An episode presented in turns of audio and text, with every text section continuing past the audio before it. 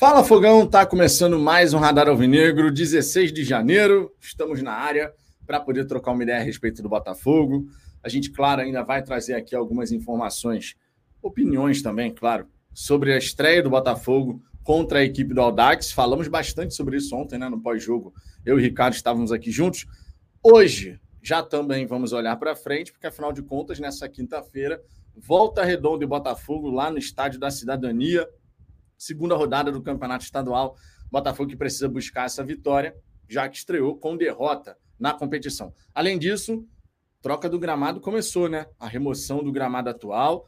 Vou mostrar aqui as imagens, de repente você que ainda não teve oportunidade de ver essas imagens, então vou mostrar aqui. Começou a reforma lá no gramado do estádio Newton Santos. A gente sabe que vai ser um gramado sintético, né? Tecnologia aí super bacana, é, vindo lá dos Estados Unidos uma tecnologia que, na época que foi implementado, por exemplo, o gramado do Atlético Paranaense e também do Palmeiras, não tinha.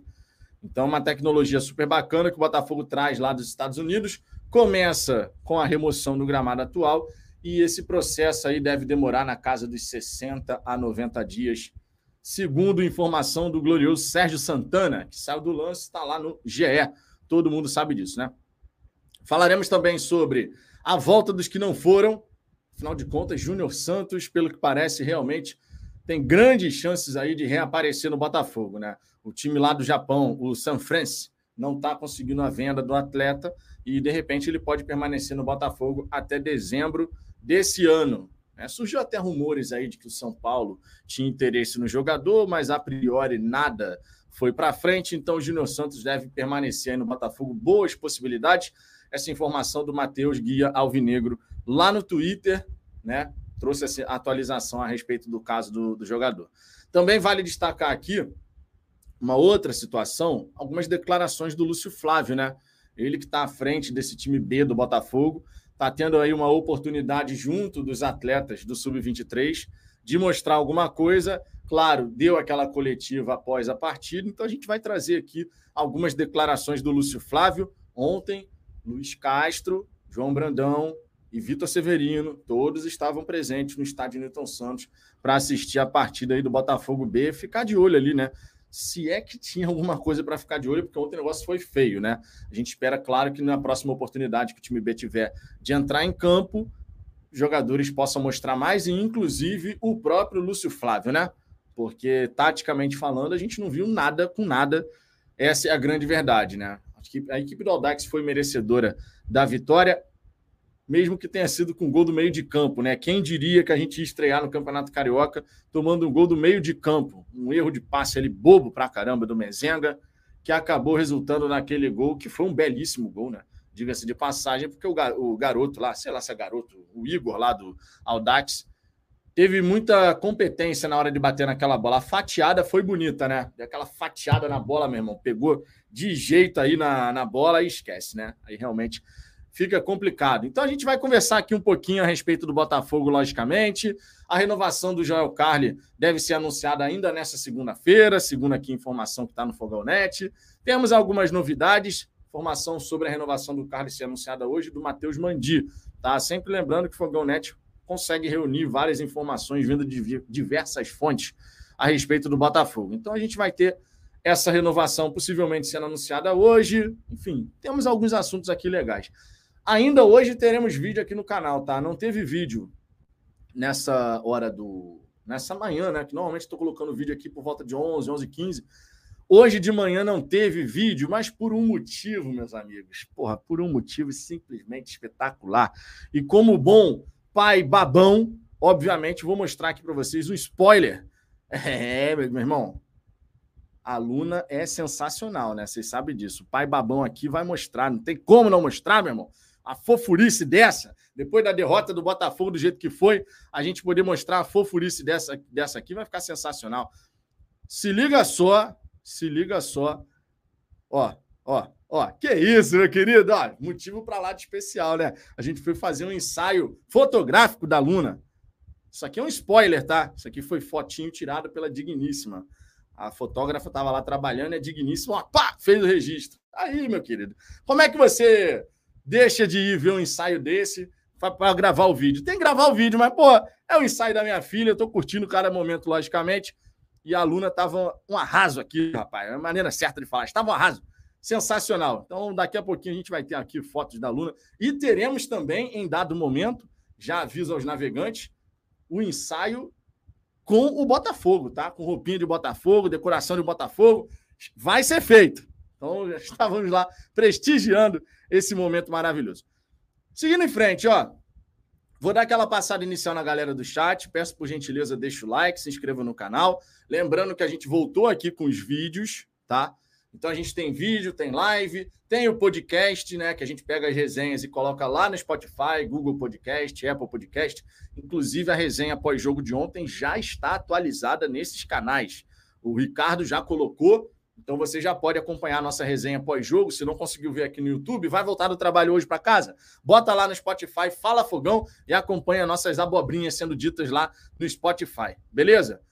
Então, seguindo adiante aqui, dar aquela passadinha inicial na galera que já está chegando aqui. Quase 200 pessoas por aqui nesse momento. Jason Santos, Botafogo B, B de Bagre. A primeira impressão, eu espero que não seja que é que fique, né? Normalmente a gente fala a primeira impressão é que fica, eu espero que não, né? Porque realmente a primeira impressão foi muito abaixo daquilo que a gente gostaria de ter visto, né? Eu até falei ontem aqui no pós-jogo, eu falei, pô, cara, de verdade, eu não estava esperando é, futebol arte, nada disso. É óbvio, né? Seria loucura, maluquice completa da minha cabeça esperar alguma coisa nesse sentido. Mas eu esperava algo muito melhor do que foi apresentado. Acho que era o, o normal de qualquer torcedor esperar mais do que a gente viu ontem em relação ao próprio time B. Não estou nem falando do Aldax, não. Aldax fraquinho pra caramba, mas foi lá, fez o gol, conseguiu. Poderia ter feito mais dois gols, inclusive, né? Isso é um bom ponto aqui se destacar. O Igor Gabriel fez uma defesa e o outro cara chutou por cima na cara dele, né? De frente para o goleiro, mandou por cima. Mas o Aldax teve, além do gol, mais umas duas chances, pelo menos, aí de fazer gol. Então, demos mole e, obviamente, era isso que a gente não gostaria de ver, né? Agora, também há de se considerar, e nessa hora é quando surge a turma aí do passa-pano, também há de se considerar que a gente está falando do primeiro jogo né? E tem muito campeonato ainda pela frente. Não é para fazer assim uma tempestade em copo d'água, de meu Deus do céu, acabou a temporada. Não é assim, né?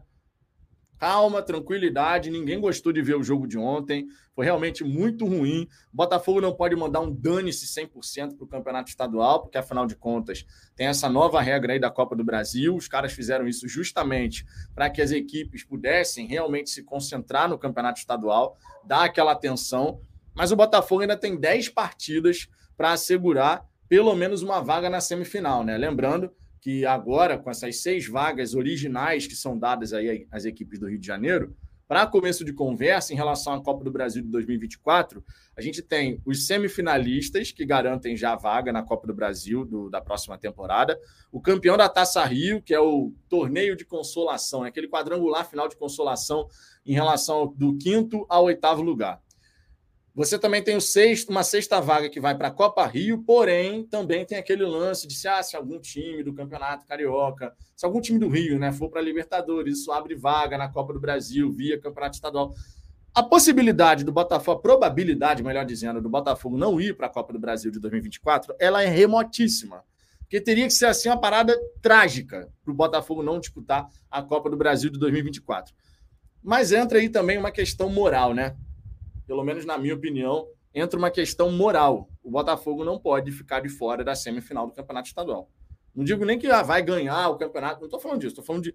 Primeiro objetivo, tem que ficar entre os quatro, porque afinal de contas a gente está falando de um campeonato estadual onde as equipes pequenas são muito fracas. O Botafogo vai jogar alguns joguinhos ali com o time B, mas quando entrar com o time principal, tem que chegar e ganhar. E garantir a pontuação necessária para chegar na semifinal. Conforme o Ricardo até trouxe aqui ontem, né, já faz aí sete anos, sete temporadas que o Botafogo não começa o campeonato estadual com vitória. Já passou da hora disso também ficar para trás, né? Enfim, mas muita calma nessa hora para a gente não sair. Conforme eu vi, cara, e, e, de verdade, eu acho isso um completo absurdo. Depois do primeiro jogo, pior que tenha sido com o time B, e há de se considerar que foi com o time B, mas, pô, não dá para a gente entrar numa de desespero por conta disso, né? Eu vi na rede social e uma galera, meu irmão, via, minha Nossa Senhora, tá complicado. Só fiquei lendo ali, só fiquei observando, porque, pô, se tentasse entrar num debate racional, ia ficar complicado. Lucineide Vieira, boa tarde. É triste ver torcedores acostumados com a derrota e não se indignar. O Botafogo continua ainda uma, uma grande mãe, tendo jogadores que não têm a mínima condição de serem profissionais de Série A. Ó, esse aqui é um exemplo. A Lucineide aqui está emocionada, Lucineide. Não é questão de não se indignar. Ninguém gostou de perder para o Dax com um gol do meio de campo. Nenhum torcedor em sã consciência vai chegar e falar: não, tá super legal perder para o Aldax com um gol do meio de campo. É claro que não. Ninguém gosta de ver o Botafogo perder. A gente aqui só faz a consideração. Foi o primeiro jogo do campeonato estadual e foi um jogo com o time B. Eu esperava mais do que eu vi? Obviamente. Foi ruim pra cacete. Foi feio de ver. Realmente muito feio. Em, em termos de parte tática, em termos de vontade até, por mais que tivesse calor, mas do outro lado também tinha calor, né? Também tinha calor para o Aldax. Enfim, foi feio. Verdade é essa, foi feio. Agora, nada de entrar numa, num turbilhão de emoções, gente. Porra, calma aí também, né? Segura a emoção aí. Rafael Brito, boa tarde. Já começaram a retirada do gramado do Newton Santos? Sim, já começaram, inclusive. Eu vou passando devagarzinho aqui na galera do chat, tá? Se você tiver com pressa da sua mensagem ser lida, tu manda o superchat, tem prioridade. No mais, a gente vai em frente aqui, numa boa, tranquilo, para a gente poder falar um pouquinho sobre o Botafogo, né? Nessa próxima hora, hora e meia aí.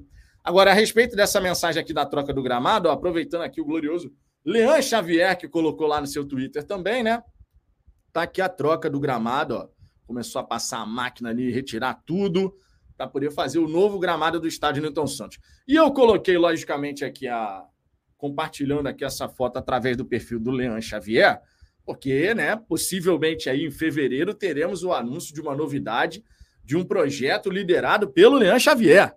Glorioso Leandro Xavier, que a galera teve a oportunidade de ficar conhecendo o belíssimo projeto de centro de treinamento do CT Mané Garrincha, que o Leandro fez por no, no amor ali, projeto, a gente apresentou aqui, depois foi exibido em outros canais também. E a galera hoje conhece o projeto CT Mané Garrincha por conta desse compartilhamento em massa que aconteceu, né? Que isso, inclusive, chegou no Botafogo, vocês lembram?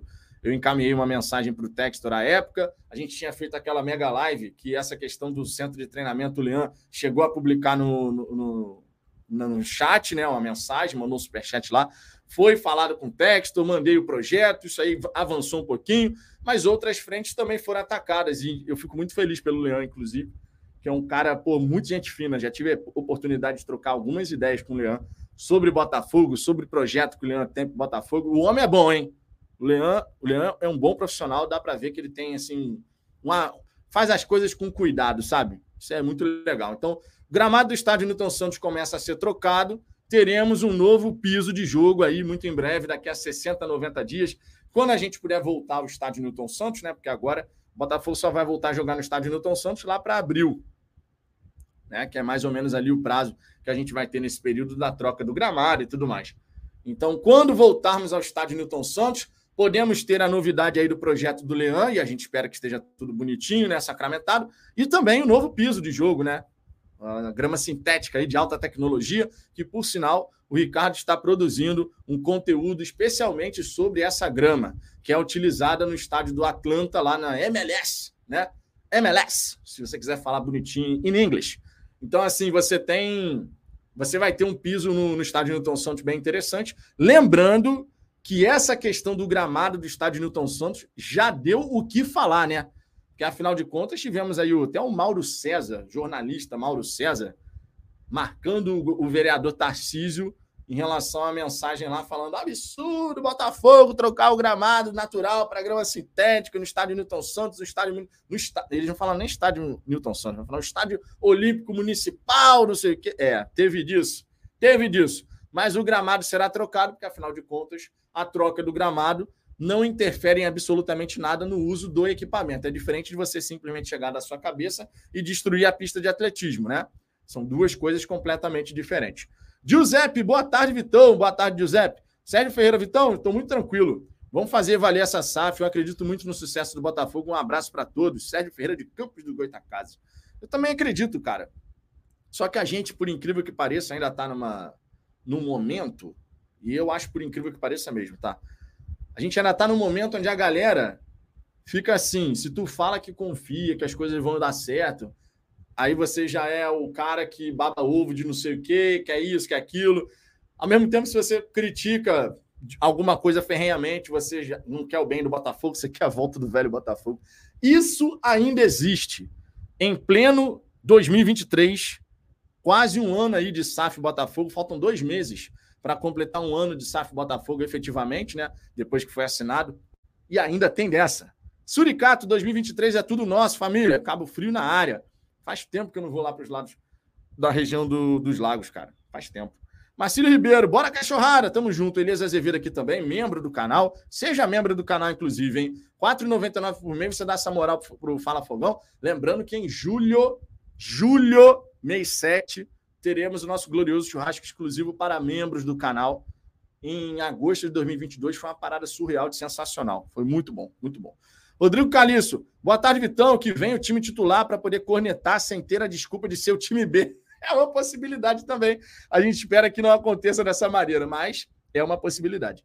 Edivan Batista, boa tarde. Mesmo com esse resultado péssimo, não podemos botar já o time titular, pois vai lascar os caras para o restante da temporada, onde as competições são de alto nível. Aquela ida, ida à Inglaterra vai nos. Ah, não sei não, cara. Na verdade, cara, aquela ida à Inglaterra estava é... dentro de um plano onde o Botafogo iria fazer a pré-temporada nos Estados Unidos, né? Então, na época que foi anunciado o tour lá pela Inglaterra, jogo com o Crystal Palace, estava dentro de um planejamento que fazia sentido a ida para os Estados Unidos. Depois as coisas mudaram. E aí realmente acabou ficando um pouco atropelado. Isso não tem como ninguém negar. Né? O Botafogo não contava em ter que jogar esse começo de campeonato estadual. Não contava. Certamente não contava. Ih, rapaz, caiu tudo aqui. Caiu as tomadas aqui, desligou. Ah, vamos em frente, né? Será? É, dá, dá, tá dando, né? Tá dando para vocês me verem, então tá bom. É, deixa eu ver aqui o Fernando Jorge. Boa tarde, Gabriel Silva, lateral esquerdo do Saint-Etienne, foi oferecido. Eu não vi essa informação, não. Eu vi que quem foi oferecido foi o Diogo Barbosa. Esse aí eu vi que foi oferecido. Esse aí eu vi que foi oferecido. Né? Vamos, vamos ver, vamos ver. Rodrigo Calista aqui, vamos cancelar a resenha do Fogão hoje e falar da Luna, Vitão. Bom que a gente esquece esse começo triste. Não mostrei aqui a fotinho da Luna, pô. Sensacional, irmão. Sensacional. O Eric Roberto, vou cornetar muito o time A se não ganhar de pelo menos três gols. Vou pedir fora caixa, estou logo avisando. Pô, tá bom, é, tá no seu direito. Se não ganhar por três gols, pelo menos três gols de diferença, vai ser cornetado? Tá bom. Felipe Montenegro, parabéns pela princesa e graças a Deus que jogou água na planta. A planta já é outra. Na verdade, cara, a planta aqui tá sempre sendo molhada, é porque eu tô todo dia botando ela aqui no lugar onde tem luz, né? Aqui dentro do, do, do estúdio aqui não, não, tem, né? Essa iluminação. Aí fica complicado. Deixa eu ver aqui se eu consigo ligar essa luz aqui. Tá dando para ligar essa luz? Não, saiu mesmo da, da tomada. Caiu tudo aqui. Deixa eu ver aqui outro, outras mensagens. Rodrigo, Rodrigo Mamed, eu achei os jogadores sem vontade. Me parece que eles não estão motivados. Lúcio Flávio fraco também. É essa parte da vontade, o Ricardo falou bastante ontem, né? Justamente sobre essa Assim, a gente espera que o time sub-23, vontade não, não falte, né?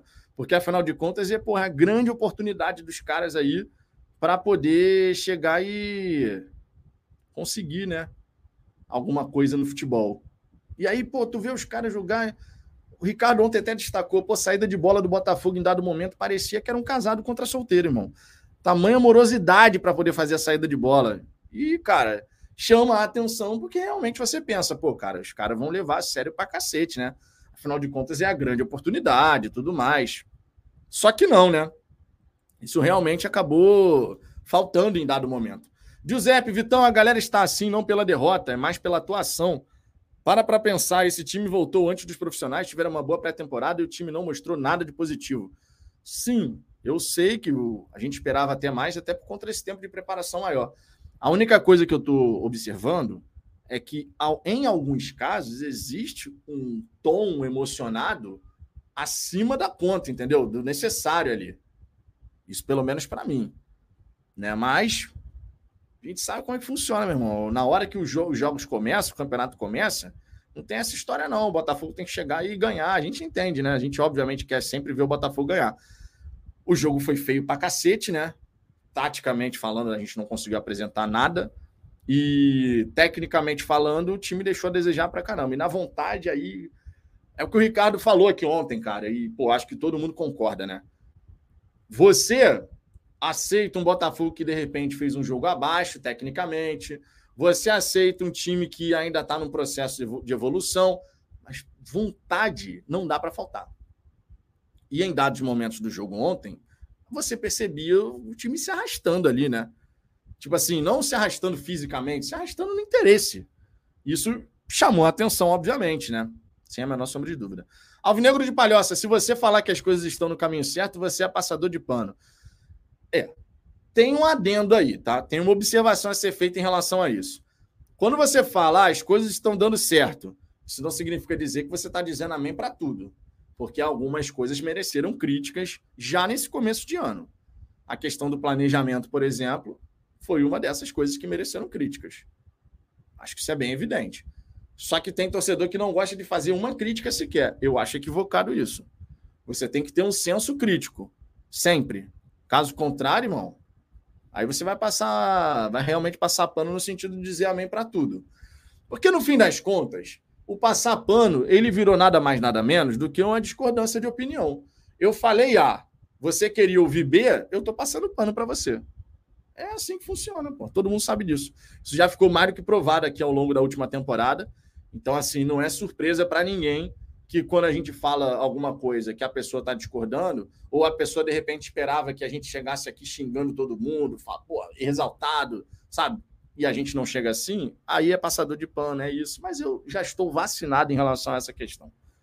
Já estou tranquilo. Pode ter certeza que se tem uma coisa que não vai me tirar do sério nessa temporada, é essa história. Começou a falar esse papo de passapano, eu vou levar na galhofa. É assim que a gente vai fazer aqui. Vou levar na galhofa, vou brincar com a situação e vida que segue. Olavo Lindenberg, Vitão, na sua opinião, é, não seria melhor o técnico B fosse algum auxiliar do Castro ou alguém da confiança dele? Eu entendo por que, que você está falando isso, a lógica por trás dessa, desse seu raciocínio, né? de, pô, se você coloca alguém que é da confiança do, do Castro, seja um auxiliar dele, ah, o João Brandão, não sei o quê, você pode ter ali uma visão implementada mais próxima do que é o, que, o que o Castro pensa. Mas a gente sabe que não é assim na, na prática, né? Até porque o Castro conta com a presença do João Brandão e do Vitor Severino. Eles estão ali no Botafogo para auxiliar o, o Luiz Castro na equipe principal. No time B, a gente pode sim contestar a permanência do Lúcio Flávio. Acho que é, é para ser é para ser é plausível a gente chegar e contestar. Lúcio Flávio já está no Botafogo, sei lá, dois anos. E ele não evoluiu efetivamente assim como um técnico, né? O cara quer ser treinador. E você não viu uma evolução clara do Lúcio Flávio enquanto profissional nesse, nesse período. Não viu. Eu, pelo menos, não vi essa evolução do Lúcio Flávio enquanto profissional que quer ser treinador de futebol. E ele teve algumas oportunidades já, né? Não que o time, sob o comando do Lúcio Flávio, e aí eu estou falando do time principal e estou falando do time B agora. Ah, nunca apresentou um bom jogo. Não foi o caso. A semifinal, por exemplo, do campeonato estadual do ano passado, contra o Fluminense, lá no Maracanã, no Maracanã, tá? Especialmente no Maracanã. O time fez um ótimo jogo. Bem armado, conseguiu ali neutralizar o Fluminense deu trabalho lá na frente, teve algumas chances, fez dois gols, mas no fim acabou sendo penalizado, né? Por aquela falta ali que foi cobrada e a gente sofreu o gol da bola parada. Mas, de modo geral, o Lúcio Flávio não apresentou uma evolução em termos assim de, pô, esse cara quer ser treinador de futebol e você vê nitidamente que ele está crescendo. Não é o caso. O Botafogo B foi eliminado na, no Brasileiro de Aspirante, né? Os dois últimos jogos deu mole, perdeu os dois. A defesa do Botafogo B no Brasileiro de Aspirantes foi péssima, tomando gol pra cacete o tempo inteiro. Né? Então, assim, era uma fragilidade que, que se apresentou naquela ocasião. A gente viu essa fragilidade ontem contra o Aldax. O Ricardo até destacou aqui, pô, quantos contra-ataques o Aldax teve? Quantas vezes a gente estava com uma bola nossa ofensiva, dá um mole, era contra-ataque, o time muito aberto, muito exposto. Porque você pode atacar e deveria atacar, porque estava atrás do placar, mas isso não significa dizer que você tem que atacar de forma desordenada. É o atacar defendendo, né? Você já tem que estar sempre com peças ali pronto, inclusive nessa ideia de jogo do Botafogo E e tal, que a gente sabe que tem a parte do pressão pós-perda. Claro que você não ia fazer pressão pós-perda o tempo inteiro naquela lua que estava fazendo, né? Um sol para cada um, você fazia isso, você vai, pô, não aguenta jogar o jogo inteiro. Mas a, a, forma de você atacar defendendo é você ter sempre a garantia de que você está com as peças posicionadas, tanto de modo a dar a opção do passe, quanto também para que você possa já buscar recuperar essa posse de bola, dificultando pelo menos a saída do adversário ali, justamente porque suas peças estão posicionadas para isso. Mas as nossas peças estavam desorganizadas. E o Aldax teve algumas oportunidades de puxar o contra-ataque. Algumas. Então, contestar o Lúcio Flávio nesse quesito, eu acho que pô, faz todo sentido. O Luiz Castro ser o cara que poderia, de repente, indicar alguém para ser o comandante do time B? Tem alguma lógica por trás disso? Tem. Agora, o Luiz Castro sempre diz também o seguinte: o projeto, quem tem que saber para onde está indo é o clube.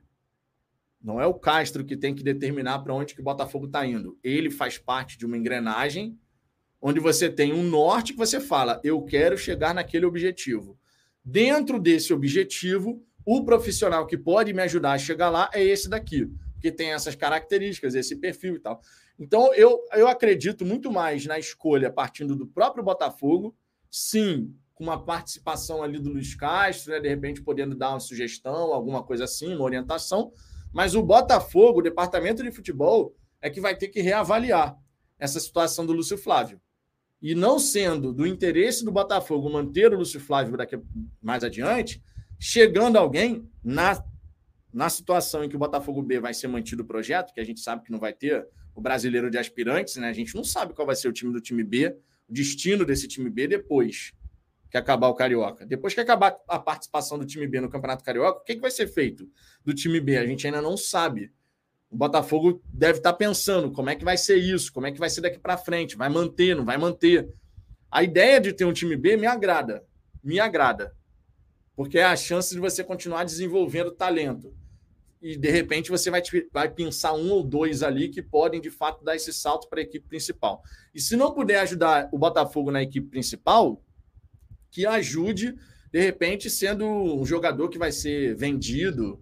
Ah, vai ser um clube de fora, vai pagar 500 mil, 300 mil, e você faz aquela venda, né? Que eu falei aqui até outro dia, o conceito econômico de cauda longa, né? Você tem os jogadores que são top de linha, mas você vai ter naquela cauda que vai descendo aqui, e você pode ter jogadores vendidos com alguma quantia envolvida até aqui embaixo.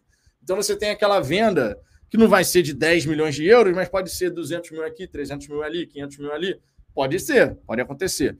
Então, me agrada a ideia do projeto.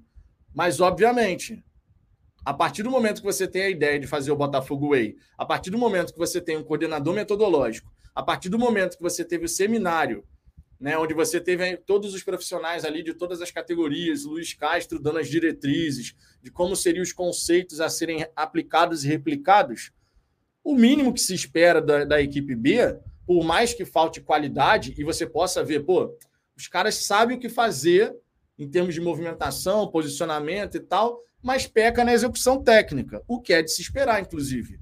Porque o time B tem menos qualidade, por exemplo, do que é o time A.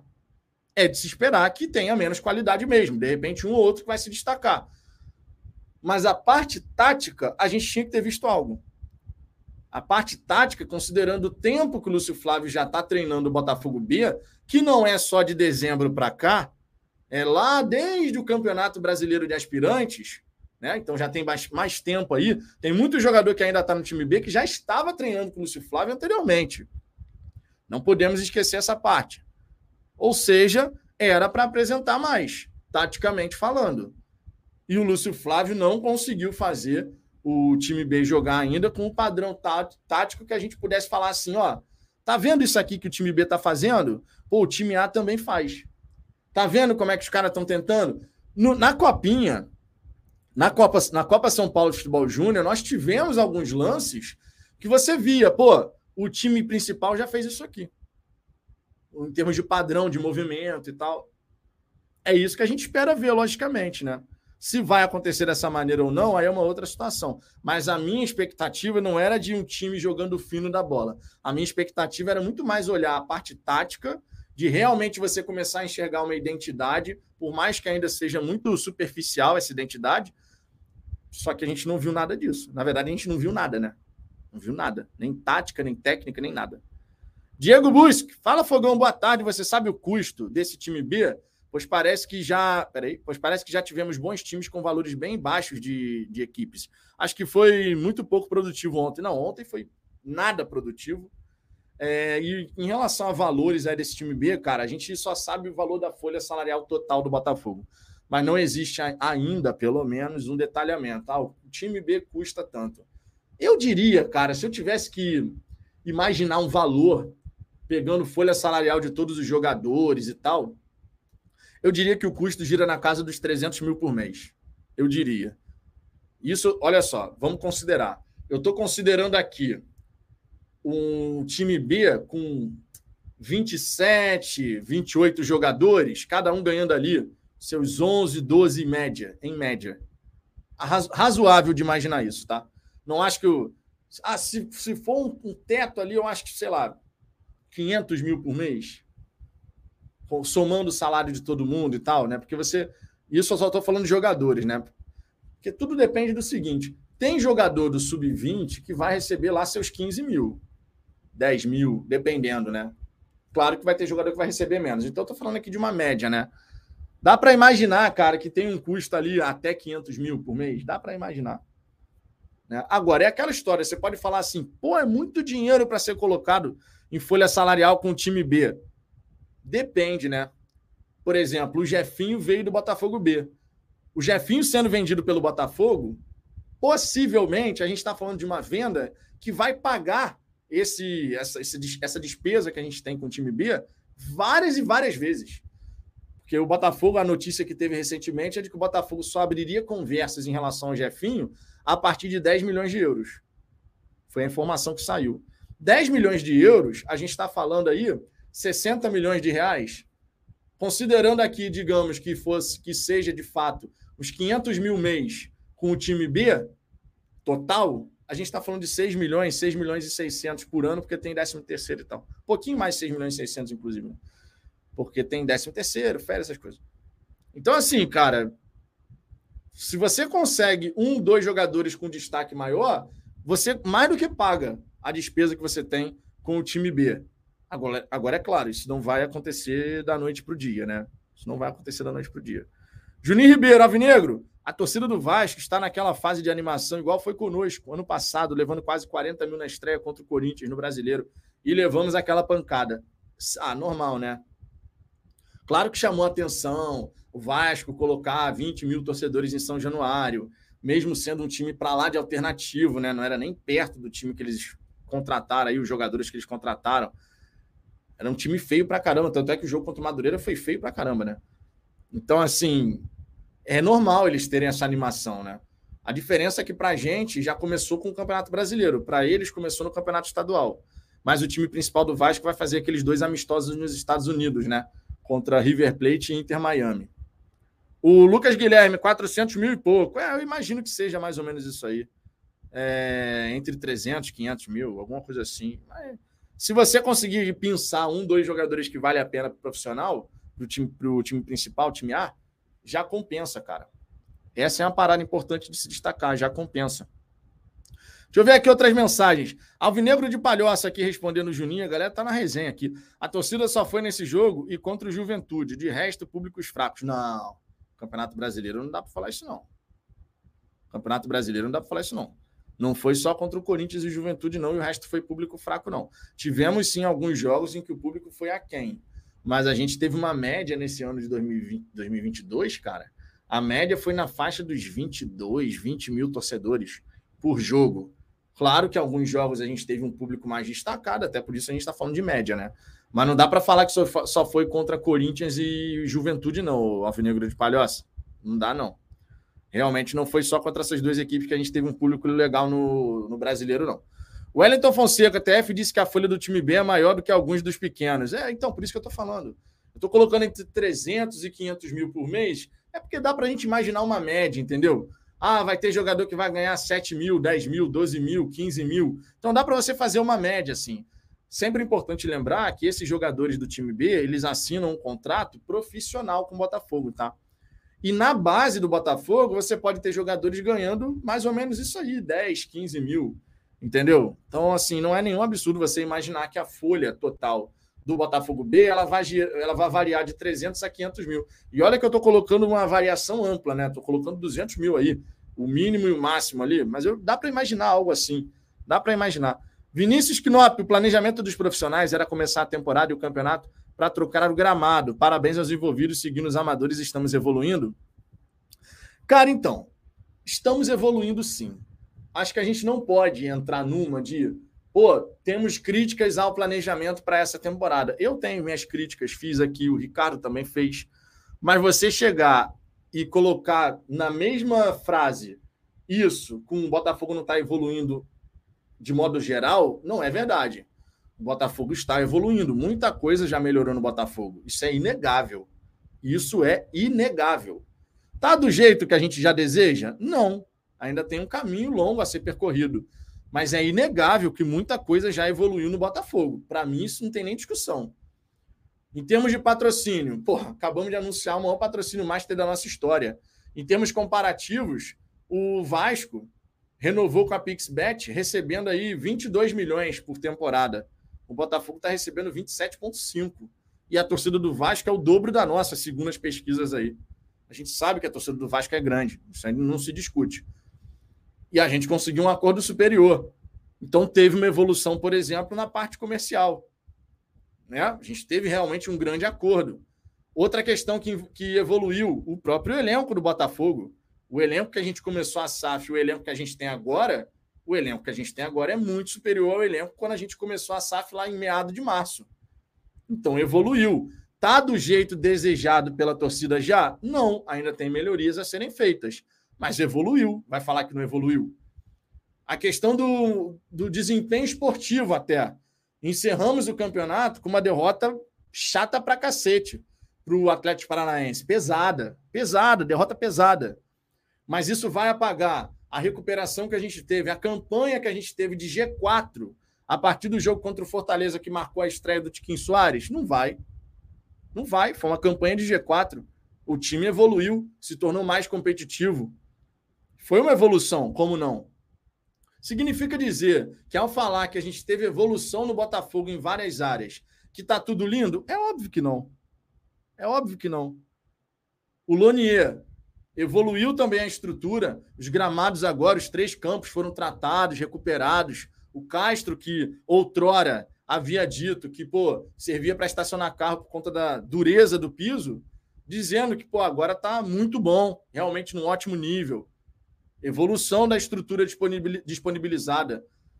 A questão da caracterização lá do Lonier, melhorando as dependências internas, é uma evolução. Cara, agora, isso é a minha maneira de enxergar. O Romilson aqui, por exemplo, evoluiu porra nenhuma. Tá no direito dele.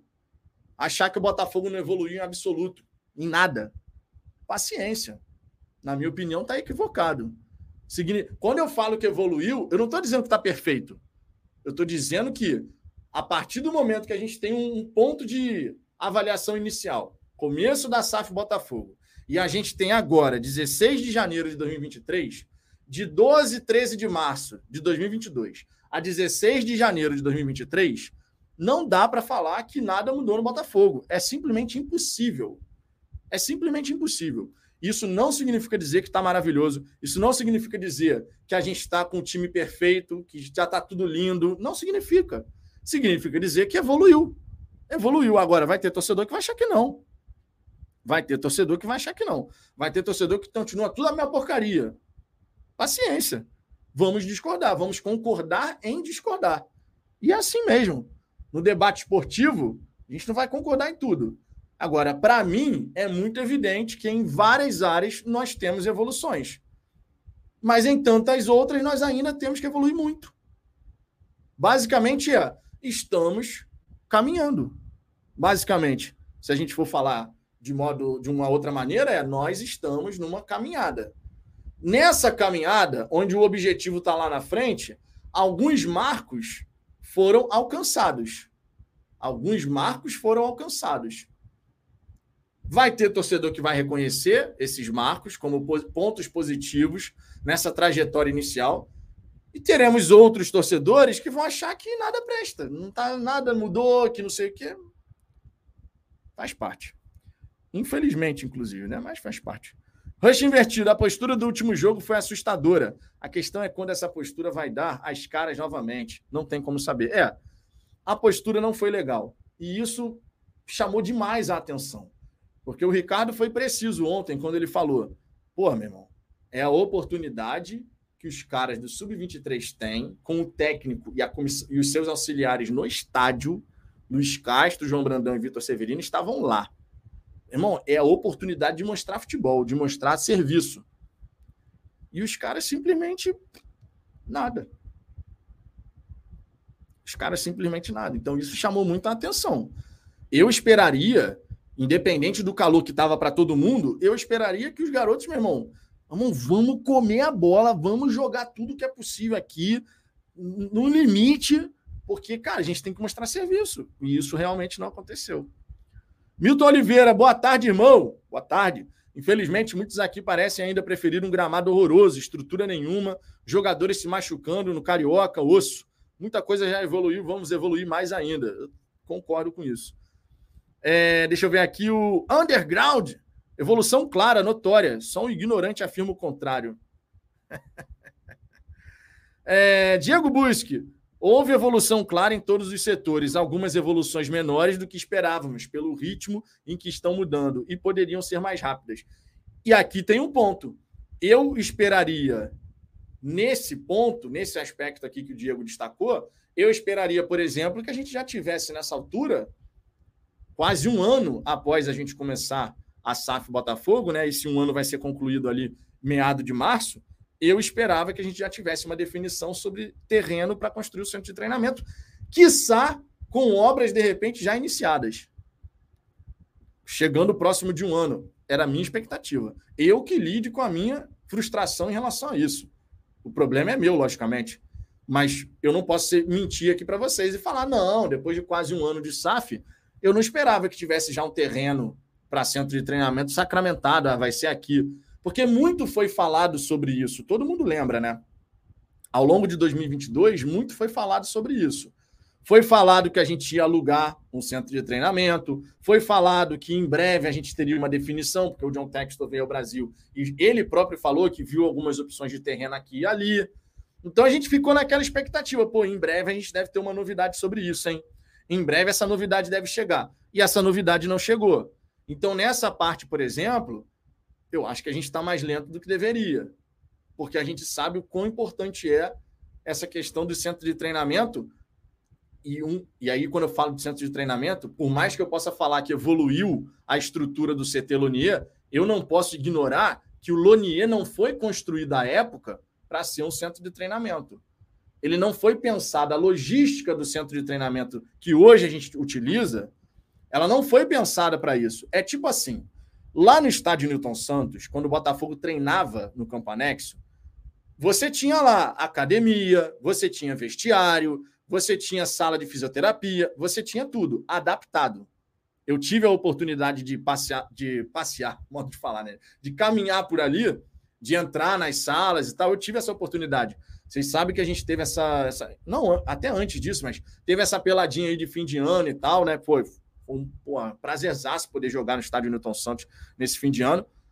E, pô, a gente vai vendo vestiário, vai vendo isso, vai vendo aquilo, mas é tudo adaptado. Não é uma coisa assim fluida. É tipo o território alvinegro, quando foi apresentado, tipo as imagens, que seria uma coisa única, um espaço assim comprido, pô, aqui tinha isso, aqui, as salas integradas, as áreas integradas. Aquilo ali era algo pensado para um determinado espaço, justamente para poder facilitar essa transição entre todos os ambientes. Era algo pensado para um centro de treinamento de futebol. É diferente de você pegar salas que foram construídas no estádio e, por exemplo, a sala de musculação no estádio Newton Santos.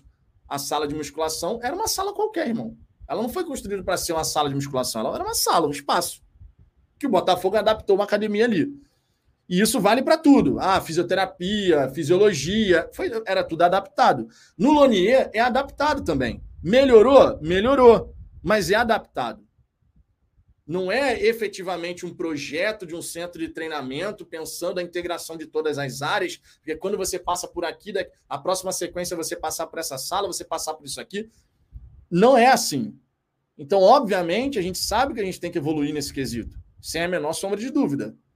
Então, nessa área, por mais que a gente tenha tido algumas pequenas evoluções no, no Lonier, das condições oferecidas aos jogadores, mas nessa área eu esperava que a gente já tivesse próximo de um ano de completada a SAF, que pelo menos a questão de onde vai ser o terreno, isso já tivesse com o martelo batido. Ou então a questão com os Moreira Salles em relação ao Lonier. Hoje a gente usa o Lonier, porque existe esse acordo de cavalheiros com os Moreira Salles. Né? Que os Moreira Salles concordaram, beleza e tal, pode ir usando e vai usando aí mas não tem ainda um martelo batido. Como é que vai ficar depois? O Botafogo vai comprar o Lonier, os Moreira Salles vão virar sócios da SAF, o John Textor vai ceder uma parte das ações da SAF para eles. Como que isso vai ficar? Vai ser da base. Ok, a gente sabe que vai ser da base. A ideia é que seja da base ali. Né? Tudo construído, com escola de referência, não sei o quê. Mas isso é tudo no campo ainda da teoria. Porque realmente a gente ainda não tem certas definições. Então, isso chama a atenção. Luiz Cláudio evoluiu sim, mas a passos mais lentos do que esperávamos. Acho que o resumo é esse. Eu acho que o resumo é esse. Algumas questões, algumas questões evoluíram, mas num ritmo mais lento do que a gente estava imaginando. Agora, dizer que nada evoluiu, pô, meu irmão, aí não tem condição. Aí é querer sofrer. Sinceramente, é querer sofrer. É, Patrícia Soares, o Bahia também teve um patrocínio ótimo, sim, o maior da história deles, inclusive. Vão ser 19 milhões de reais por temporada. O feito do departamento comercial do Botafogo de fechar com a Perry Match, cara, foi sensacional, né? A gente tem que reconhecer que foi sensacional. Drops Botafoguense, essa caminhada está sendo andada para trás. Não contratou nenhum jogador que mudaria o time de verdade. Pô, não é caminhada de ré, gente. Pelo amor de Deus, Drops Botafoguense. Mantém os pezinhos no chão, calma, né? Pô, falar caminhada para trás, meu irmão. O que o Botafogo já conseguiu começar a sair desse buraco que se encontrava é brincadeira, né? Milton Oliveira, ainda existem erros, mas para dentro de campo funcionar, fora dele também necessita evoluir e estar ajustado. Concordo plenamente. Não perdemos mais 80% dos jogadores todo ano e vendemos a preço de banana. Pô, isso aí, cara. Isso aí é uma parada que faz muita diferença, mas muita diferença. O fato do Botafogo começar 2023 no time principal com 85% do mesmo elenco que é um elenco bom. Não estou dizendo que é ótimo, supra-sumo do futebol. Não estou dizendo isso. É um bom elenco. Na minha opinião, é um elenco ali que, bem treinado, nota 7. Alguns jogadores um pouquinho acima dessa nota, outros ainda um pouquinho abaixo. Média 7. Média 7. Não é espetacular, mas não é horroroso. Ali, média 7. Uma, boa média. Chegou o Marlon Freitas, que agrega qualidade. Chegou, chegou o Segovia, que agrega qualidade. O Carlos Alberto é uma aposta. Espero que seja muito bom jogador, que possa arrebentar. Agora, tá perfeito? Não, cara, e vai demorar ainda. Se você tá esperando já que fique assim, pô, a gente agora tá com um time de mesma qualidade técnica, por exemplo, do nosso rival Flamengo. Vai demorar, irmão. Vai demorar. A gente tem que ser realista. Em 2014, o Flamengo não tinha nem sonha, nem sonhava de ter o elenco que tem hoje. De 2019, não digo nem o elenco de hoje, eu tô falando do elenco de 2019, que foi o ano que os caras ganharam tudo menos a Copa do Brasil. Nem sonhava, irmão. Nem sonhava em ter aquele elenco. 2014, a gente ainda estava naquele período que o Flamengo, pô, quase foi rebaixado, não sei o quê. Pô, vocês lembram disso? Vocês lembram disso? Não era assim ainda o Flamengo que veio a se transformar de 2019. Chegou em final de competição em 2017, 2018, verdade, chegou, não ganhou. Estava naquela época ainda do cheirinho, não sei o quê. As coisas vão se transformando ao longo do tempo, cara. As coisas vão se transformando ao longo do tempo. É, Carlos Cardoso, mais um ano sem ganhar nada, absolutamente nada. Haja paciência. Rapaz, foi só o primeiro jogo da temporada e com o time B. Rafael Vidal, nenhum menino do Sub-23 tem talento para se tornar profissional. Nível extremamente baixo. Quem escolheu esses meninos precisa ser mandado embora para ontem. Cara, olha só, muita calma nessa hora. Em primeiro lugar, se você chega, olha para o time B e você fala, pô, nenhum desses, nenhum desses presta, ninguém tem talento. Vamos lembrar que são jogadores que de fato ainda não estão prontos para jogar no profissional. E talvez nenhum deles realmente dê esse salto. A maioria não vai dar. Pelo menos não no Botafogo. A maioria não vai dar esse salto. Eles estão no estágio final. Vale, a gente nunca pode perder de vista que o sub-23 é composto por atletas que não conseguiram dar o salto de imediato do sub-20 para o profissional. Ou seja, já é um tipo de jogador diferente. Alguns podem crescer? Sim. Eu sempre dou exemplo aqui do Claudinho, que com 22 anos é que começou a arrebentar na Série B do Campeonato Brasileiro, pelo Red Bull Bragantino. Antes disso, o Claudinho ficou rodando para lá e para cá, para lá e para cá, para lá e para cá, e ninguém queria o Claudinho. O Claudinho passou pelo Corinthians, e o Corinthians estava cagando pro Claudinho. Hoje, pergunta se o torcedor corintiano não gostaria de ter o Claudinho no, no Corinthians. É óbvio que gostaria. Então, tem jogador que demora um certo tempo para atingir um grau de maturidade. Isso acontece. Agora, esses jogadores são contratados como uma aposta para que alguém ali, um, dois, possam realmente dar um salto. O time ele é feito para isso até. Então, eu não espero no, no time sub-23 já chegar e ver um cara assim, meu irmão, esse cara aqui é um cracaço de bola, porque não faria nem sentido. Esse cara não estaria no sub-23. Esse cara estaria no time principal. Certo? Leandro RJ, boa tarde. Nossos laterais reservas hoje são Daniel Borges na direita e Hugo na esquerda, sem um 9 reserva e sem um ponta direito, e um camisa 10 titulares. Ainda acho o nosso elenco forte. Eu acho o nosso elenco bom, com lacunas a serem preenchidas. Eu acho nosso elenco bom mas tem claras lacunas que devem ser preenchidas. A lateral esquerda, como você falou, é uma lacuna. A ponta direita, conforme você falou, é uma lacuna. Centroavante reserva é uma lacuna. Lateral direita é uma lacuna. Então a gente tem umas cinco posições ali. Um meio atacante, né? Não digo nem um camisa 10, porque o próprio Luiz Castro falou que essa, esse camisa 10 ele está escasso.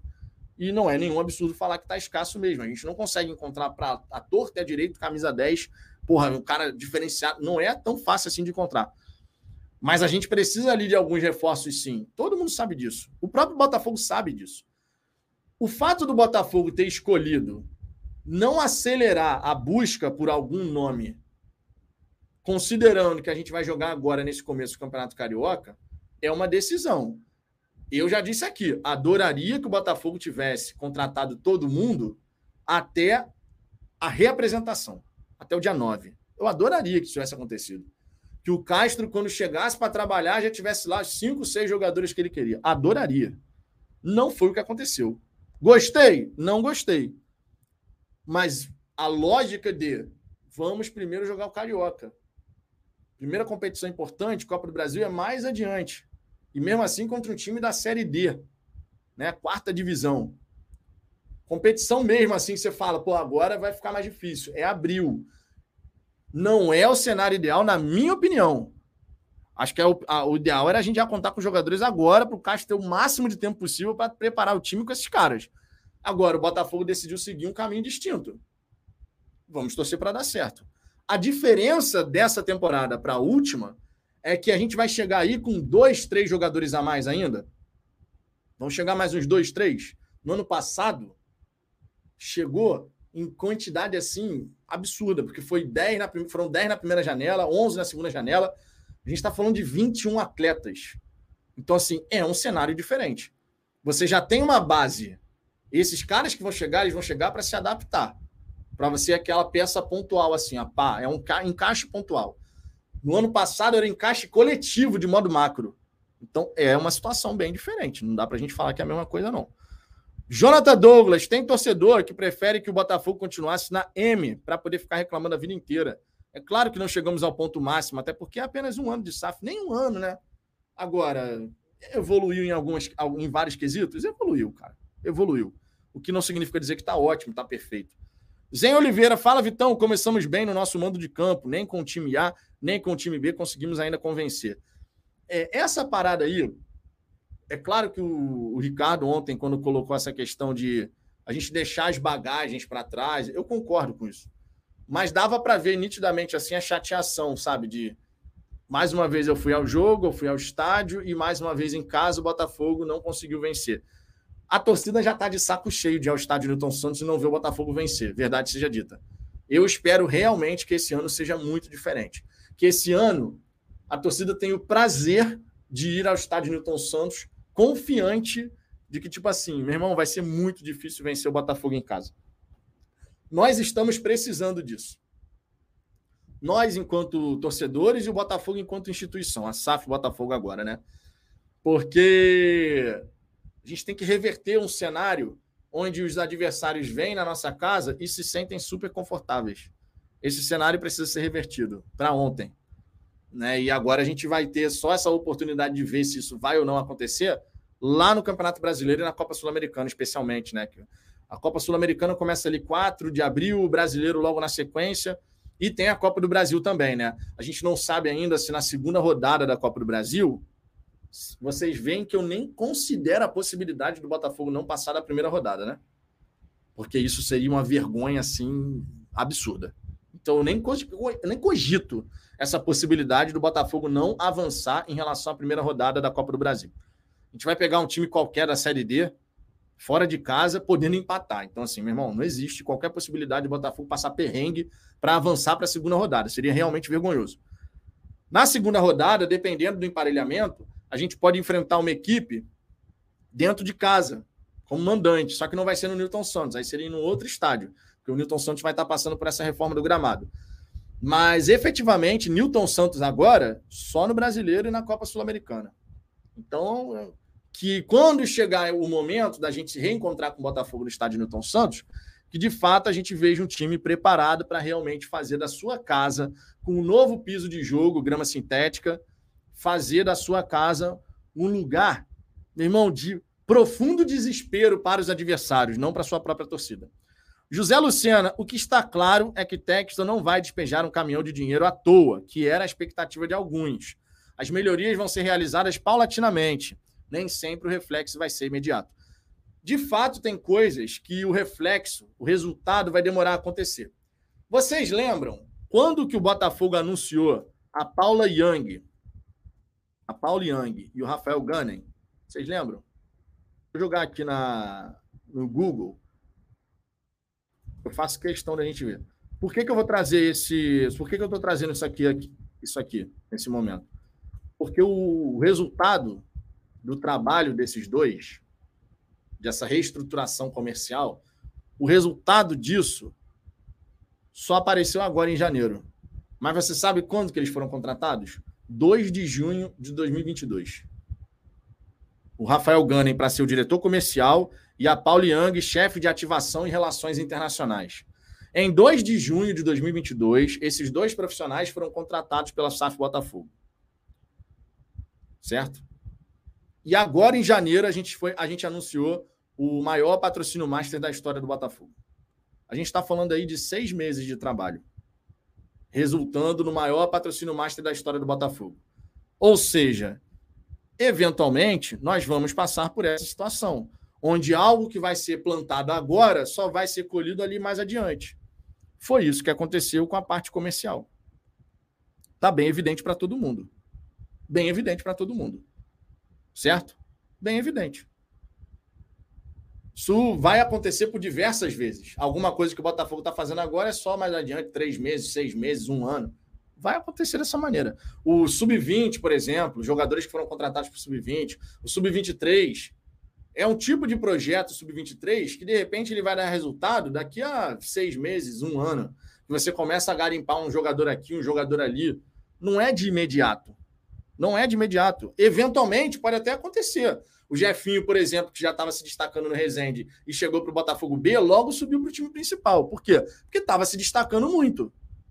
Mas não é o, a curva normal, não é essa. O, o Jefinho foi um ponto fora dessa curva. Foi um ponto fora dessa curva. A curva normal é a gente traz os jogadores, eles vão buscando evoluir, vão entrando em campo, jogando, não sei o quê, crescendo, tendo oportunidade. Normalmente é assim que funciona. Alvinegro de Palhoça, vocês acham 20 mil de média excelente? Não, não é. É pra, por isso que os rivais falam que somos menor do Rio. Não, 20 mil de média não é excelente. Hoje ainda é. Hoje ainda é. Ao longo do tempo não será. Eu já falei aqui várias e várias vezes sobre isso. Na minha opinião, é o seguinte: a gente tem que chegar num dado momento do tempo onde a gente vai falar assim, pô, só vieram 20 mil. Onde a gente vai falar assim, só vieram 20 mil. Porque o normal vai ser de 30 para cima no estádio Newton Santos. O normal. A média de 30 para cima. Aí a gente pode falar que é uma média legal. Por quê? Porque você vai ter uma taxa de ocupação do estádio espetacular. Para isso acontecer, não basta a empolgação do torcedor, porque a gente sabe que a empolgação do torcedor ela vai variando ao longo do tempo, né? Agora eu estou mais empolgado, agora eu estou menos, agora eu estou mais, agora eu estou menos. Você tem que ter realmente um time mais consistente, um time que faça o torcedor ter aquele prazer de sair da casa dele para ir ao estádio, porque é sempre importante lembrar que é mais fácil dar desculpa e ficar em casa do que você levantar a bunda na cadeira e pegar trânsito, não sei o quê, para ir para o jogo. A gente sabe de tudo isso. Agora, quando tem motivos para isso, quando tem elementos que empolgam a galera, o torcedor está sempre presente. O torcedor vai, o torcedor está ali, né, e tal. A gente sabe que é uma construção de um hábito ao longo do tempo. Mas não, 20 mil daqui a algum tempo não vai ser uma média sensacional. Foi em 2022, porque foi uma retomada. Mas, por exemplo, agora no Brasileirão de 2023, ao fim dessa temporada de 2023, no meu entendimento, a média tem que ser maior. E eu não estou dizendo que tem que ser sair de 20 para 30. Vai ter que sair, saiu de 20 a gente fechou o, o, ano com 23 mil de média. Aumentou 3 mil a média do Botafogo. Beleza, foi um crescimento. É uma evolução. 2024, mais. 2025, mais. Claro, o time acompanhando, a estrutura, tudo que a gente espera que aconteça no Botafogo realmente avançando e evoluindo, né? O Rodrigo Glorioso, não temos sequer time A, não dá para esperar mais que isso. Temos o time A sim. Não estou dizendo que é um time supra-sumo do futebol mundial, não é o caso, mas é um bom time, gente. A campanha de G4, a partir da estreia do Tiquinho Soares, mostra que a gente evoluiu bastante nesse quesito. Não podemos ignorar e temos que considerar ainda a possibilidade dos reforços internos os jogadores que não conseguiram aí por conta de lesão, disso, daquilo, desempenhar todo o seu potencial em 2022, podendo fazer um bom 2023, certo? O Control Dash. O Flamengo passou a ter elenco com a chegada do Diego Ribas em 2016. Sabe o que, que acalmou um pouco na, no caso do Flamengo? É que em 2013, contra todos os prognósticos, eles venceram a Copa do Brasil de 2013. Isso deu uma acalmada, porque ninguém esperava lá esse título da Copa do Brasil em 2013. Ninguém esperava, porque não era o melhor time, não era favorito para ganhar aquela Copa do Brasil, mas foi lá e ganhou. Ganhou do Botafogo, ganhou do Atlético Paranaense, ganhou do Cruzeiro, enfim. Foi tirando os times ali que estavam realmente melhores naquela temporada. Isso deu uma acalmada lá, mas você vê, vocês não lembram, não? Como é que era na época do Muralha no gol? Flamengo jogando na ilha, perdendo os joguinhos ali na ilha, que todo mundo falava assim: pelo amor de Deus, o Bandeira de Melo sendo criticado pra cacete. Pô, meu irmão, é um processo. Várias críticas que a gente vê acontecer hoje em relação ao Botafogo, o torcedor querendo ver a coisa acelerada, já aconteceu lá, por exemplo. E já aconteceu em outros times também que quiseram passar por esse processo de mudança. Já aconteceram e vão continuar acontecendo. Outras questões, as coisas vão mudando e vão, vão continuar acontecendo. A gente espera, claro, que a mentalidade da torcida vai evoluindo ao longo do tempo também. Né? O Botafogo vai evoluindo de um lado e a mentalidade, de modo geral, da torcida também. E sempre bato na tecla. Não é dizer amém para tudo, nem é cornetar tudo. A gente acredita, a gente confia que um processo está sendo realizado, que as coisas vão dar certo e tal, mas jamais vou perder meu senso crítico e vocês também não devem perder. Arildo Batalha, Vitão, desculpa, cheguei há pouco, mas acredito que o time poderia mais. Tenho quase certeza que a folha gasta nesse time deve ser mais alta que qualquer time dos pequenos. Ah, não, isso aí provavelmente sim. Provavelmente sim. É, deixa eu ver aqui outras mensagens. Douglas, infelizmente, tem que se rever o Lúcio Flávio no Botafogo. Tantos anos no clube, mas parece que evoluiu zero. É, essa questão do Lúcio Flávio, realmente, né? Temos que ver. Temos que ver. É... Arielson de Souza, Vitão, é nítido que o Lúcio Flávio não tem competência para tirar o máximo dos jogadores do Sub-23, pois ele é a cara da apatia do time. Aí entra uma questão de decisão interna do Botafogo sobre o que fazer com o Lúcio Flávio, né? Aí entra essa questão. Patrícia Soares, Vitão, vamos esquecer os outros, cara. Cada caso é um caso. E Claudinho é um deles. São exemplos. Aqui eu tenho que trazer exemplos. Eu estou falando sobre alguma coisa, eu trago um exemplo. Vocês sabem como é que eu faço aqui. Sempre importante a gente ter os exemplos, até porque o Botafogo não está sozinho no mundo, né? O Botafogo não está sozinho no mundo. O Botafogo tem os adversários, tem as equipes que vão querer competir por alguns jogadores, né? Vão ser concorrentes do Botafogo na aquisição desse ou daquele. Então a gente não está sozinho. É importante a gente trazer os exemplos, né? Rômulo Semião, camisa 10, tem o. O LF. E, é, e para reserva o Juninho. LE. Lucas Fernandes, pô, sempre fico aqui na dúvida quando eu vejo essas letras. É, mas o Lucas Fernandes não é o camisa 10, né? Ele pode fazer aquela função um pouco mais adiante? Pode, mas ele não é o camisa 10. E eu acho que a gente não vai ter esse cara. Eu acho que a gente não vai ter efetivamente um cara com a característica de 10. O Luiz Castro já está preparando o time para jogar sem considerar a presença desse cara. Vocês sabem disso. Rafael Carmo, o trabalho do Lúcio Flávio é muito ruim para ser possível avaliar qualquer qualidade individual apropriada, apropriadamente. Nós temos muita sorte do Jefinho subir para profissional sem jogar no time B. É. Ricardo Fernandes, Flamengo no primeiro ano de estruturação, eles em 2013 ganharam a Copa do Brasil. Palmeiras começou a estruturar em 2014 e 2015, ganhou a Copa do Brasil. É, só que você, você não pode esquecer que o Palmeiras teve um rebaixamento no meio do caminho, né? Né? Não vamos esquecer essa parte da história, né? É, e em 2016 foi campeão brasileiro, maior caô essa de estruturar primeiro. Cara, não é questão de estruturar primeiro, não é que o Botafogo está fazendo só uma coisa. O Botafogo está tendo que atacar várias frentes. O Botafogo está tendo que atacar várias frentes, cara. Sabe quantos jogadores o Palmeiras contratou no primeiro ano que teve aquela injeção de capital lá do Paulo Nobre e tal, não sei o quê, foram mais de 20, cara. O Palmeiras, no primeiro ano, contratou mais de 20 jogadores. Mais de 18. Foi, foi uma parada assim. Jogador pra cacete chegando no Palmeiras. Depois eles foram fazendo refinamento. Eles foram fazendo refinamento depois.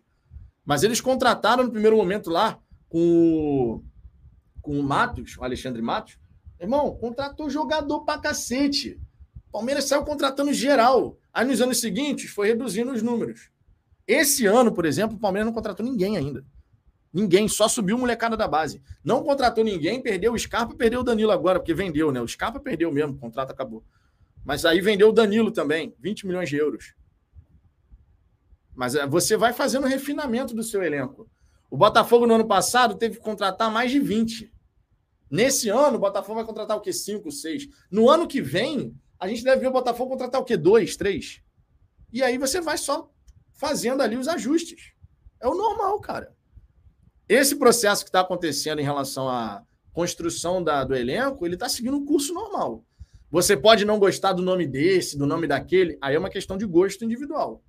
Pô, não gosto do Luiz Henrique, por exemplo. Eu acho que vale, valeu a pena trazer. Claro que ele não jogou ainda aquilo que a gente imaginou que ele poderia jogar. Espero que 2023 realmente ele consiga apresentar.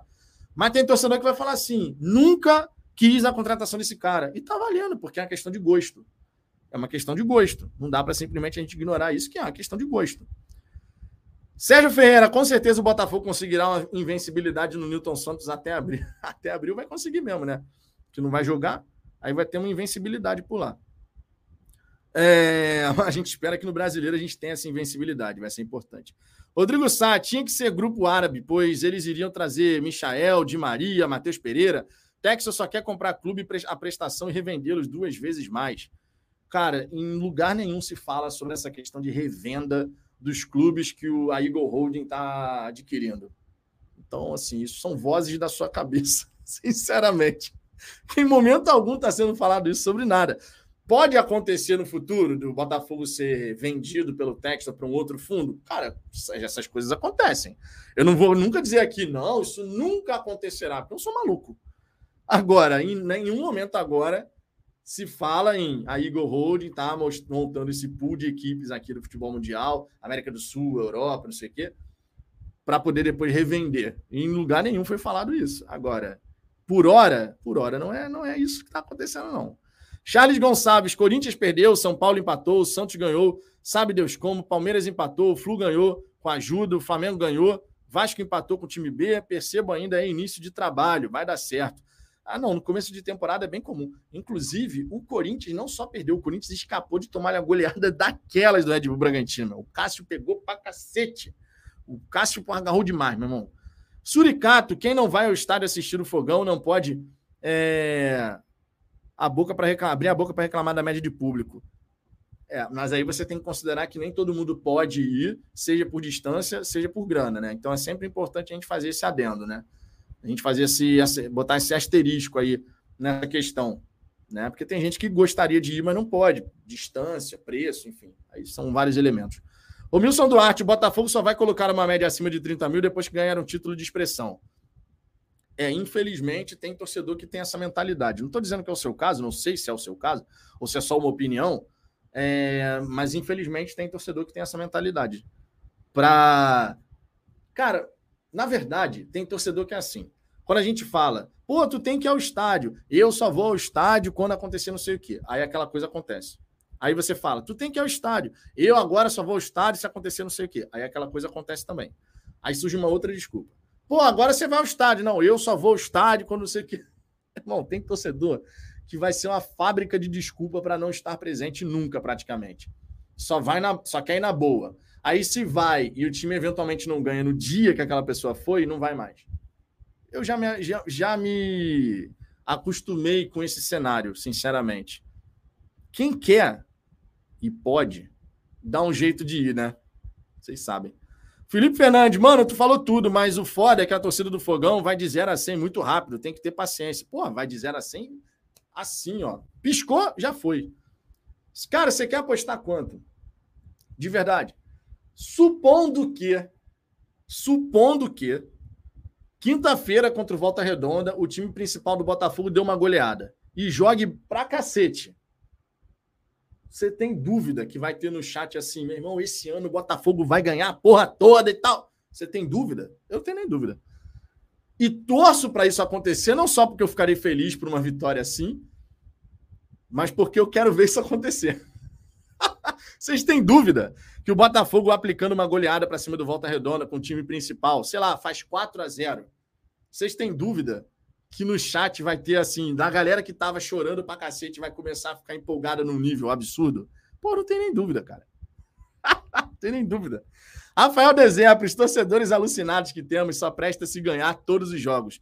Nem o Real Madrid ganha todas. Inclusive tomou enfiada ontem, é? Perdeu a Supercopa da Espanha para o Barcelona.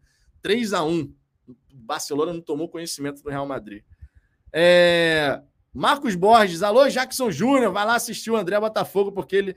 Cara, ó, irmão, Vamos lá. Eu li essa mensagem aqui. Eu nem gosto de, de, ler o nome de outros canais aqui, porque eu não sei qual é o teor. Mas aqui eu estou lendo a mensagem. Irmão, olha só. Cada um assiste o canal que quiser. Tem conteúdo para todo mundo. Tem conteúdo de vários tipos, com vários perfis.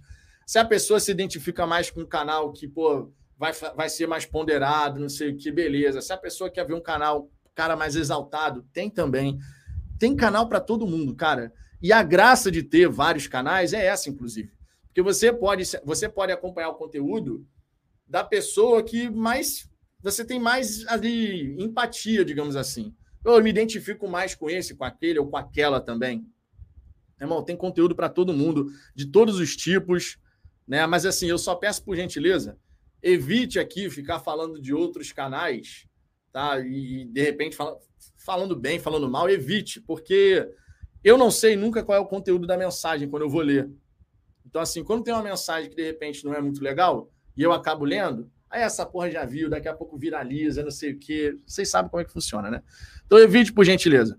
Tiago Rodrigues, o Botafogo tem jogador no elenco que não jogou nem três meses. Tem cara aí que ainda é considerado reforço por ter se adaptado, não, por não ter se adaptado 100% ao time ao futebol brasileiro.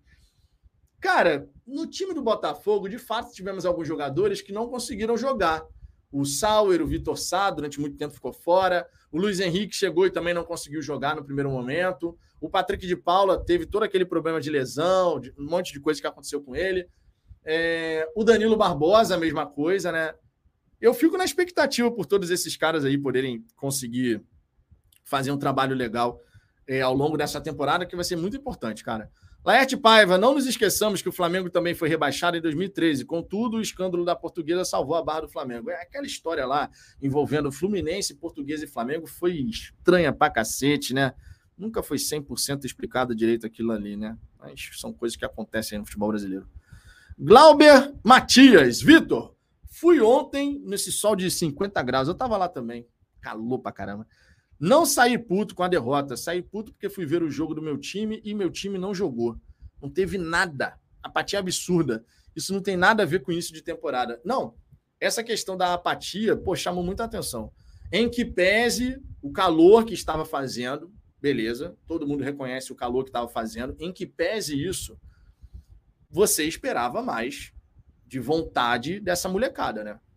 Porra, oportunidade da vida, irmão. Tipo assim, sabe aquela coisa do o trem do futebol profissional tá partindo e tu tá ficando para trás?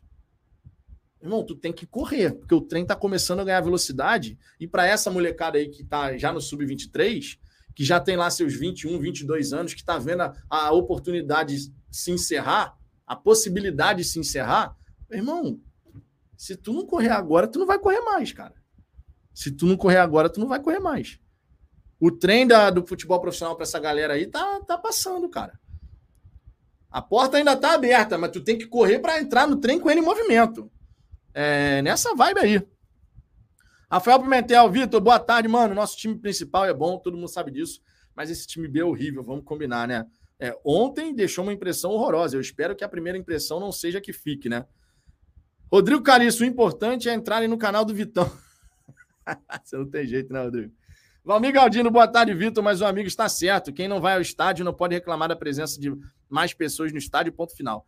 É, Valmir, mas aí entra aquela história, cara. E os botafoguenses que moram longe do Rio de Janeiro, que não podem ir ao jogo? Por isso que eu fiz essa observação. Tem torce... O torcedor que pode ir, não, a parte financeira não é um problema, a distância não é um problema. Ele pode ir, mas ele escolhe não ir esse, na minha opinião, não tem o direito de criticar nada em relação à parte de presença da torcida no estádio. Certo? Deixando bem claro. Em relação à presença da torcida no estádio. O cara que não pode ir, mas adoraria estar presente, mas ele não pode ir, seja por distância, seja por grana, esse cara pode falar, cara. Porque não é uma questão de, pô, eu não vou porque eu não quero. Eu não vou porque não dá. Eu não vou porque não dá, porque eu moro longe. Eu não vou porque não dá, porque eu estou trabalhando. Eu não vou porque não dá, porque eu estou estudando. Eu não vou porque não dá, porque eu não estou com dinheiro. São coisas que você entende. O cara que pode, tem a grana e não vai porque não quer, ah, esse cara não tem que poder criticar mesmo, não, a falta de torcida e tal, não sei o quê.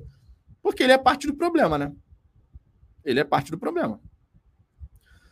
Alvinegro de Palhoça, para mim você é o melhor, pois interage com todos, inclusive os manos sem alça. Aqui a gente procura ler todo mundo. Obrigado pela moral. A gente fala as nossas abobrinhas também, né? Essas groselhas aqui, conforme diz o Ricardo. Faz parte. Sérgio Ferreira, eu ia falar do Fala Vitão. Nem vou mais. O Fala Vitão vai voltar, cara. Eu tô primeiro voltando a gravar vídeo aqui pro Fala Fogão, né? Eu tô organizando aqui toda a agenda e tal, certinho. Mas as coisas vão, vão caminhar lá também. Lá eu vou falar sobre futebol de modo geral, né? Thiago Fayad, temos que separar time principal, time reserva, principal também, time B e time reserva B.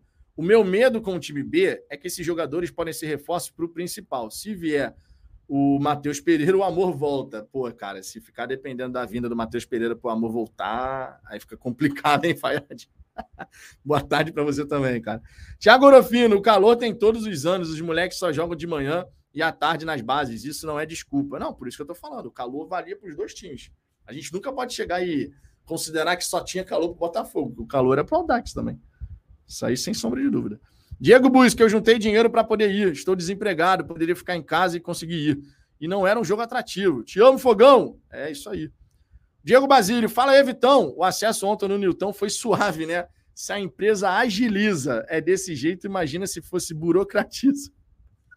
Meu irmão, a, a empresa ontem que estava fazendo controle de acesso no estádio Newton Santos, o nome da empresa era Agiliza Operações. É brincadeira, né? Caralho, mó fila do cacete, um calor infernal, meu irmão. E os caras enrolando para liberar a entrada. A questão da, do código lá de bar, do código barra, não, do QR Code, não estava passando direito, um monte de gente com problema para entrar, aí a fila vai se acumulando. E foi o que eu falei aqui ontem, cara. Isso num jogo que tivemos 4.327 presentes. Eu fico imaginando quando você tiver, sei lá, meu irmão, um jogo com 30 mil, 35 mil. Eu espero de verdade que eles já estejam né, com tudo fluindo ali, suave, tranquilo, porque senão, cara, fica difícil. Marcílio Ribeiro, sou sócio torcedor, mas não posso reclamar porque não fui ao estádio. Só tem comédia aqui.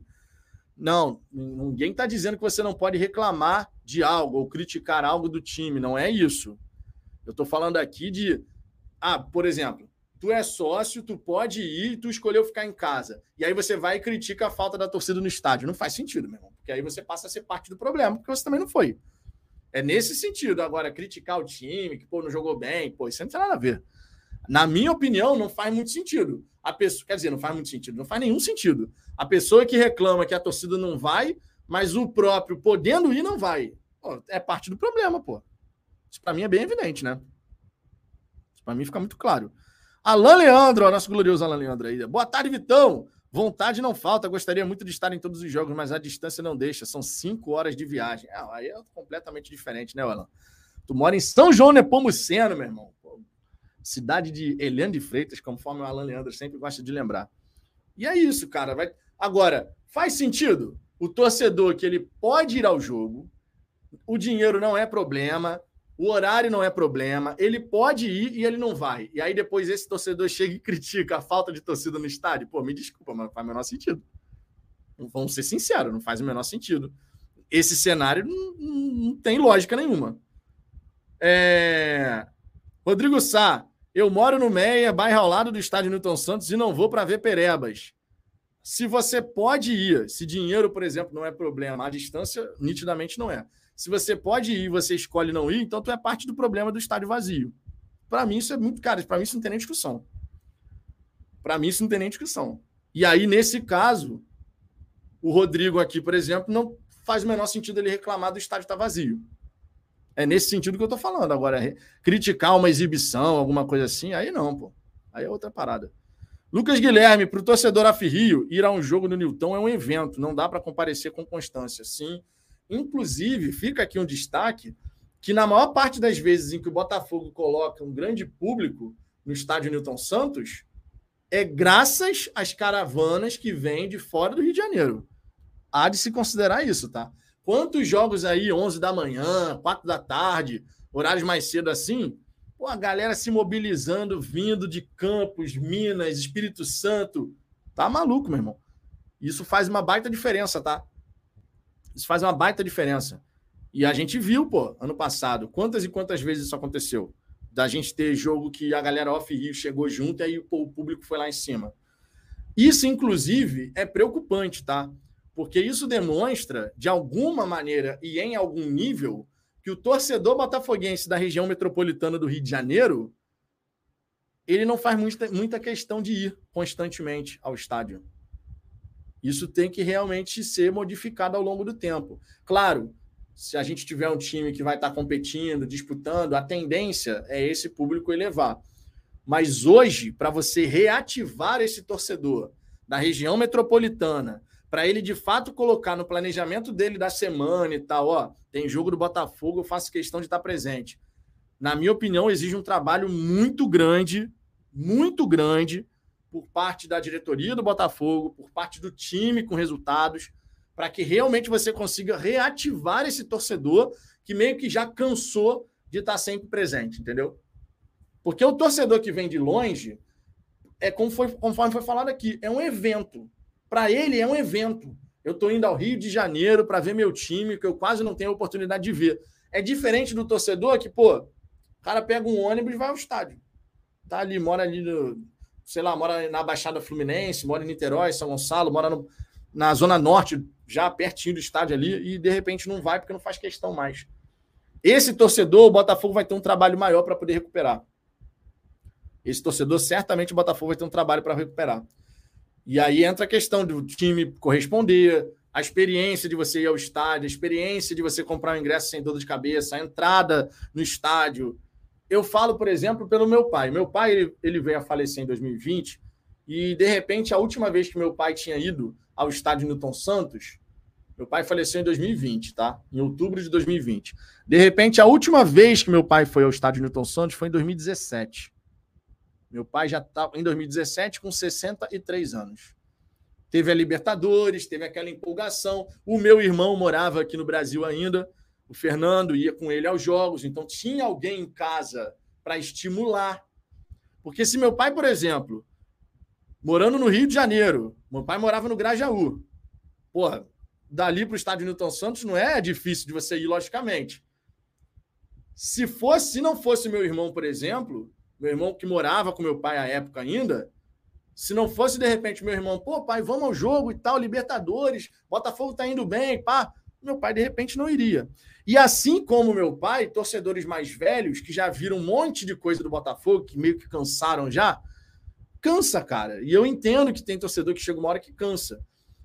E esse torcedor que mora na região metropolitana do Rio de Janeiro, que cansou de ir ao estádio, que cansou de acompanhar o Botafogo em loco, de estar sempre presente, esse torcedor é difícil de, num primeiro momento, o Botafogo conseguir recuperar esse cara. De fazer com que aquela vontade de estar sempre lá volte a fazer parte da vida dessa pessoa. Aí envolve resultado, envolve time, envolve competir, envolve você estar tá brigando na parte de cima, brigando para chegar na fase decisiva. É uma construção, é uma construção para que a gente possa voltar a ter a galera da região metropolitana do Rio de Janeiro sempre presente. E chegando nessa ocasião da gente ter lá questão de média de público, pô, a média do Botafogo ser 25, 30 mil. E a gente fazer essa média subir. Né? Paulo Barros, cara, a torcida é gigante, mas quando o Textor fala em estádio para 25 mil pessoas, em público presente médio, ele tá certo. Porque na maior parte do tempo, um estádio para 40 mil ficaria bem vazio. Hoje, hoje, hoje, um estádio para o Botafogo de 35 mil pessoas era o ideal.